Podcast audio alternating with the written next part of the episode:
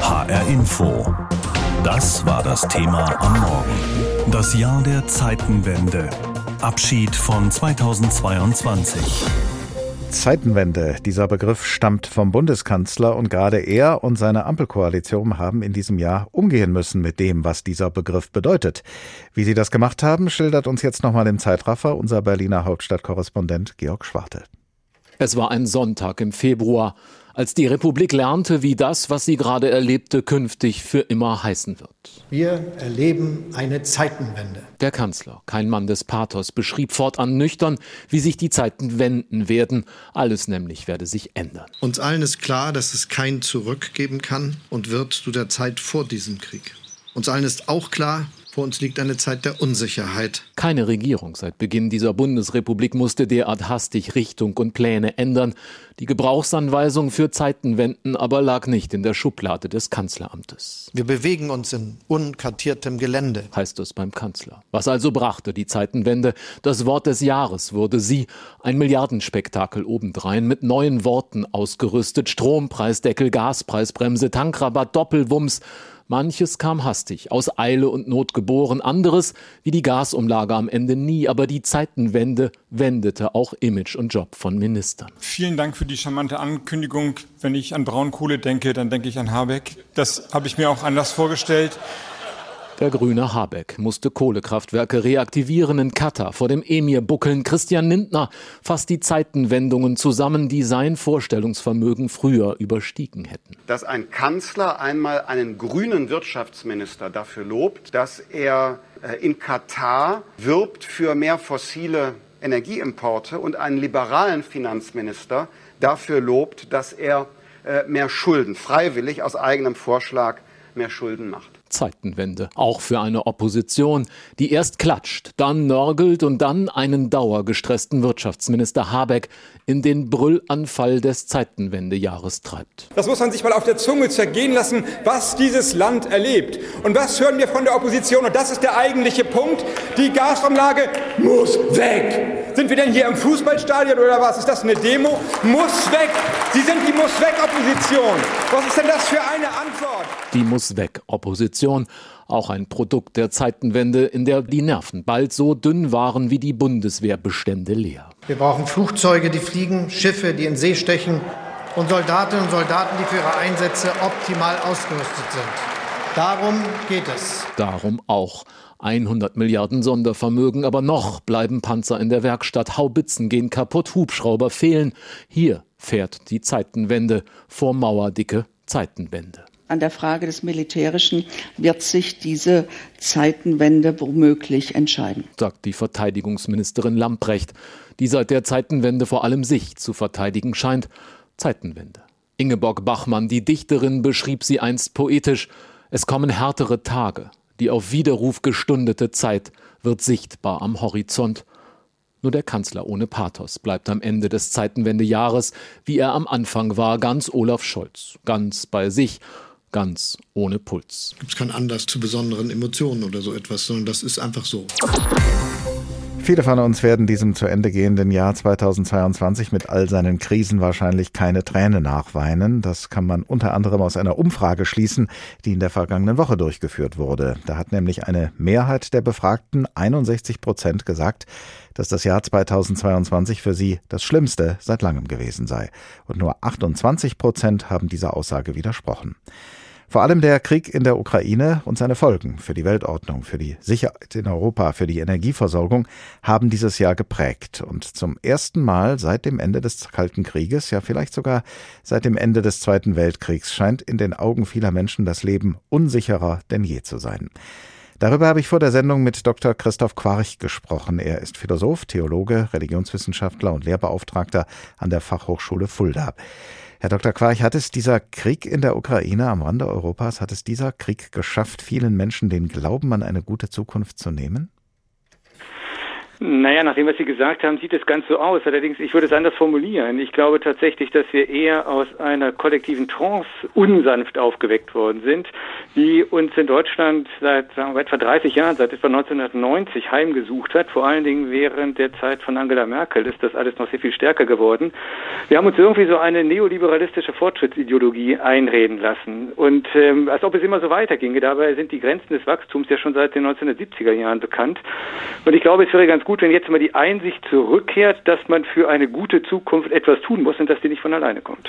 Es hat also aus Ihrer Sicht keinen Sinn, sich jetzt noch nach der Normalität zu sehnen, die wir vor dem russischen Überfall auf die Ukraine kannten. Die ist nee. unwiederbringlich verloren, oder? Ich glaube, die ist unwiederbringlich verloren. Und ich glaube, das ist auch gar nicht schlimm, weil diese alte Normalität ja auch nicht immer gut war. Ich meine, warum haben wir denn eine Klimakrise? Ja, warum sind in unserer Gesellschaft so viele Menschen einsam? Warum gibt es überall Hate Speech und Gewalt? Es hat ja alles was damit zu tun, dass wir uns irgendwie einen Lebensstil, wie ich sagen würde, der Selbstbezüglichkeit angewöhnt haben. Wir haben irgendwie so eine Egozentrik gelebt und haben den Gemeinsinn aus den Augen verloren. Und ich glaube, das war nicht gut an dieser alten Normalität. Wir haben auch eine schlechte Psychologie, die uns einredet, wir müssen uns immer nur um uns selber kümmern. Damit sind wir aber schlecht gerüstet, um den Herausforderungen, die vor uns liegen, gewachsen zu sein. Und wie kann das nun durch diesen Krieg und durch die Art und Weise, wie wir mit ihm umgehen, sich ändern? Naja, ich glaube, dass wir tatsächlich begreifen müssen, dass wir schon seit einer ganzen Weile in einer Art globalen Systemkonflikt leben. Es ist ja nicht nur Russland, es ist ja auch China. Ja? Und wir haben tatsächlich eine Situation, dass wir heute erleben, es steht, wir stehen an dem Scheideweg, entweder Autokratie oder Demokratie. Und ich glaube, was wir wirklich tun müssen, ist, wir müssen mit allen Mitteln die Demokratie stärken. Das geht aber eben nur, wenn wir uns auch wieder als Gemeinwesen begreifen, wenn wir, wenn wir einen, einen wirklich starken Gemeinsinn haben, auch wenn wir ein gemeinsames Europa haben ja? und wenn wir bereit sind, in die Verantwortung zu gehen. Und ich glaube, da kann uns eben diese Situation jetzt wirklich aus dieser Trance wecken. Zu diesen ganzen politischen Umwälzungen kommt ja auch noch der Klimawandel, der unsere Welt ja auch erheblich verändern könnte, wird uns diese geballte Ladung von Krisen und Katastrophen langsam aber sicher überfordern, sodass wir gar nicht diese Veränderungen äh, herbeiführen, diese Weichen neu stellen können, von denen Sie sprechen. Ja, das ist ein guter Punkt. Ich denke eben als Individuum, ja, als Einzelne wird uns das überfordern. Und ich glaube, deshalb, deshalb flüchten sich auch so viele Leute dann eben in Konsumrausch, in Drogen, in Reisen, in Esoterik oder Verschwörungstheorien und so weiter. Ja, Nein, diesen Herausforderungen, denen können wir wirklich nur als Gesellschaft im Ganzen begegnen. Und dafür brauchen wir wirklich auch gesellschaftliche Diskurse, wir brauchen gemeinsame Visionen, wir müssen wieder begreifen, wir sind ein Ganzes, ja, wir sind ein Gemeinwesen, wie die Alten das genannt haben. Und ich glaube, wenn wir dieses Bewusstsein jetzt zurückgewinnen, dann können wir auch den, den Herausforderungen der Zukunft etwas entgegensetzen. Was aber im Moment ja eher um sich greift, ist äh, Unsicherheit, Verzagtheit. Ähm, man, man zieht sich eher zurück und äh, ist ratlos. Wie soll daraus denn äh, ein solcher Veränderungswille entstehen, wie Sie ihn sich wünschen? Ich glaube, das allererste Mal, wir sollten uns auch mal ein bisschen an die Geschichte erinnern. Ich meine, was für ein Land leben wir? Ja? Deutschland hat im 20. Jahrhundert zwei Weltkriege verloren und hat, ist irgendwie wieder, wieder groß geworden. Ja, wir, wir haben ja eine, wir haben ja ein enormes kulturelles Erbe in unserer europäischen Tradition. Und ich glaube, darauf können wir uns besinnen. Wir können uns wirklich auf unsere Stärken besinnen, die wir in Europa haben, unsere Werte und unsere Tugenden. Ja, mit denen haben wir schon eine ganze Menge in der Welt bewirkt. Ich glaube, es ist immer noch das Potenzial da zu einer Art Re-Renaissance, also zu einer Wiederbelebung dessen, was gut ist an unserer Kultur.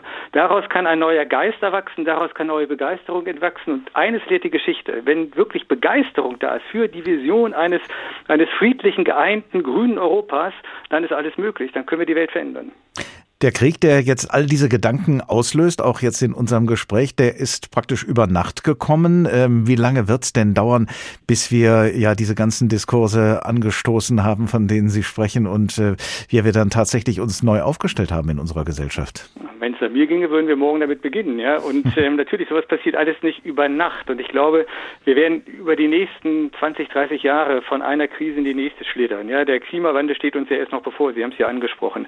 Und ich glaube, es ist eben ganz wichtig, dass wir gerade deswegen jetzt wirklich die Ärmel hochkrempeln, irgendwie auch uns wirklich zusammentun und in die Augen schauen und sagen, Leute, wir können das schaffen. Und jetzt mal Schluss mit dem Gejammer. Ja, natürlich, ich weiß, auch für viele Menschen ist es im Augenblick nicht leicht.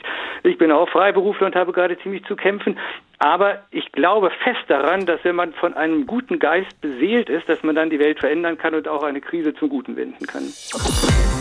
Zeitenwende, so hat der Bundeskanzler den Beginn des russischen Angriffskriegs gegen die Ukraine und die Folgen dieses Krieges genannt.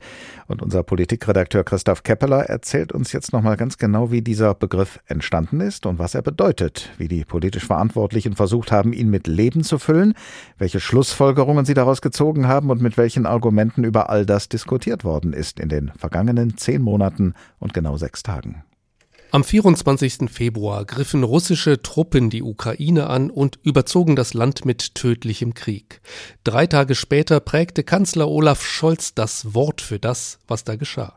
Wir erleben eine Zeitenwende. Und das bedeutet, die Welt danach ist nicht mehr dieselbe wie die Welt davor. Klar war, nie mehr darf Deutschland Putin gegenüber auch nur einen Millimeter nachgeben. Er missbraucht das Vertrauen sofort.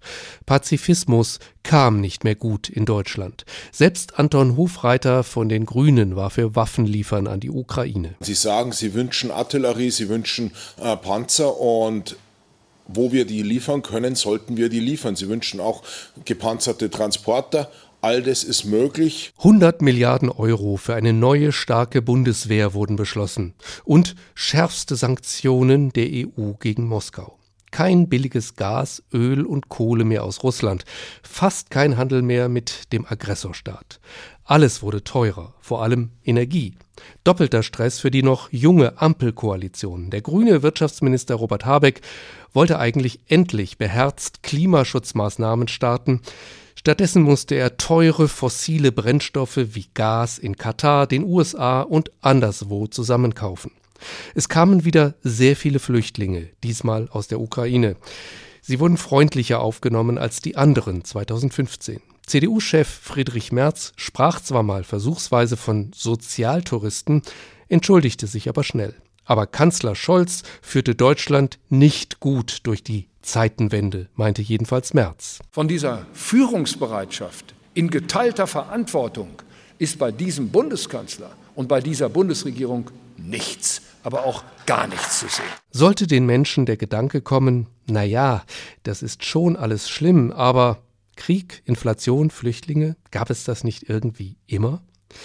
Es war aber dramatischer diesmal, rief Bundespräsident Frank-Walter Steinmeier Ende Oktober allen ins Bewusstsein. Der 24. Februar war ein Epochenbruch. Putins Angriffskrieg habe die europäische Sicherheitsordnung in Schutt und Asche gelegt. Es kommen härtere Jahre, raue Jahre auf uns zu. Die Friedensdividende ist aufgezehrt und es beginnt für Deutschland eine Epoche im Gegenwind.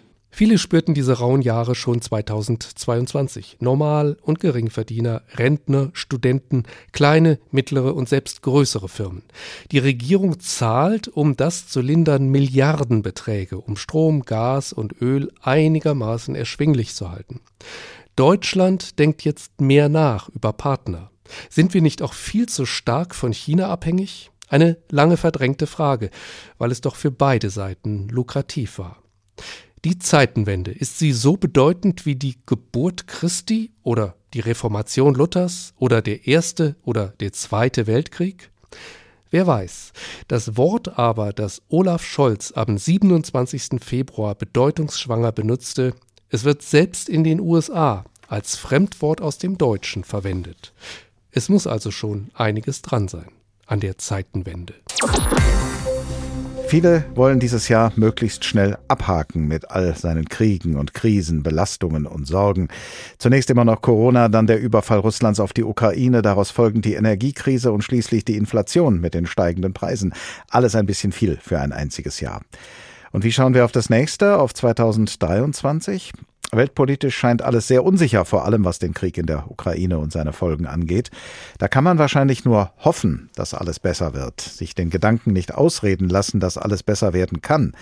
Aber zuversichtlich zu sein, also das Gefühl zu haben, dass tatsächlich alles besser wird, das fällt vielen von uns schwer.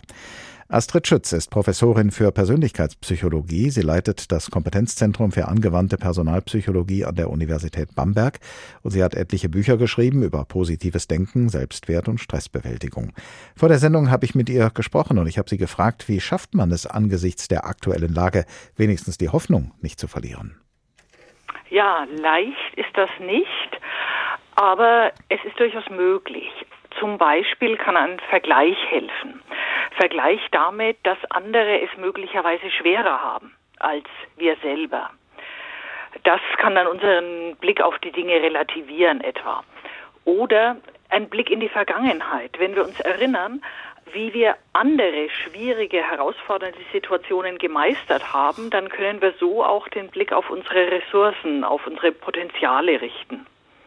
Ist denn Hoffnung, die man auf diese Weise, wie Sie gerade beschrieben haben, ja stärken möchte, ist Hoffnung eine Einstellung, die man unbedingt braucht, um in schwierigen Situationen zu überleben? Es hilft auf jeden Fall. Also Hoffnung ist sozusagen ein treibender Faktor, eine Kraft, die uns in solchen Situationen dann eben auch stärkt, die uns hilft, auch mit extremen äußeren Situationen, aber auch mit Situationen wie schwerster Krankheit umzugehen und äh, die auch körperlich dann stärkt. Nun fällt es allerdings im Moment vielen von uns schwer, Hoffnung oder gar Zuversicht zu haben. Vielleicht gehen wir mal auf den Begriff Optimismus. Wer optimistisch ist, sagt, ich gehe jetzt einfach mal davon aus, dass bald bessere Zeiten kommen. Würde so eine Einstellung helfen?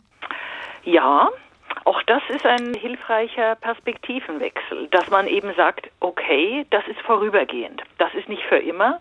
Und wir wissen ja aus der Erfahrung, dass schwierige Situationen in der Regel auch irgendwann zu Ende gehen und dass dann sie auch wieder durch leichtere Zeiten abgelöst werden. Gibt es gleichwohl auch sinnvolle Grenzen einer optimistischen Einstellung oder eines positiven Denkens? Also Grenzen, ähm, jenseits derer es äh, dann nicht gut ist, immer nur an einen guten Ausgang zu glauben. Ja, unbedingt. Das ist ganz wichtig, auch die Grenzen zu sehen. Wir haben darauf auch in unserem Buch zu positivem Denken aufmerksam gemacht. Zum Beispiel ist es nicht sinnvoll, blinder Optimismus. Es ist absolut sinnvoll, jeweils den Ernst der Lage zu erkennen, aber eben auch zuversichtlich zu sein, eigene Kräfte zu mobilisieren und Wege aus dieser Lage zu sehen.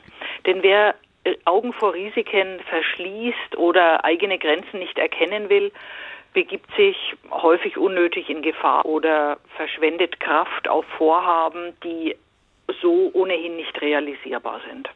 Es gibt ja viele Menschen, die angesichts der vielen Krisen einfach mal abschalten, die sich die Nachrichten nicht anschauen oder anhören, die die Zeitung nicht aufschlagen. Wo verläuft hier aus Ihrer Sicht die Grenze zwischen äh, sinnvoller Schonung und Verdrängung?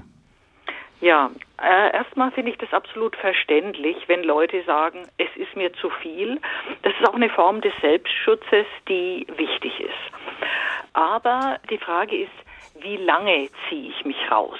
Also, dass wir uns aus einer Situation rausziehen, die uns zu viel ist, um dann wieder Kraft zu tanken, ist hilfreich. Also günstig ist, wenn ich sozusagen vorübergehend mich rausziehe und dann überlege, wie ich wieder aktiv mit dieser schwierigen Situation umgehen kann, statt in Passivität zu verharren. HR Info. Das Thema. Wer es hört, hat mehr zu sagen.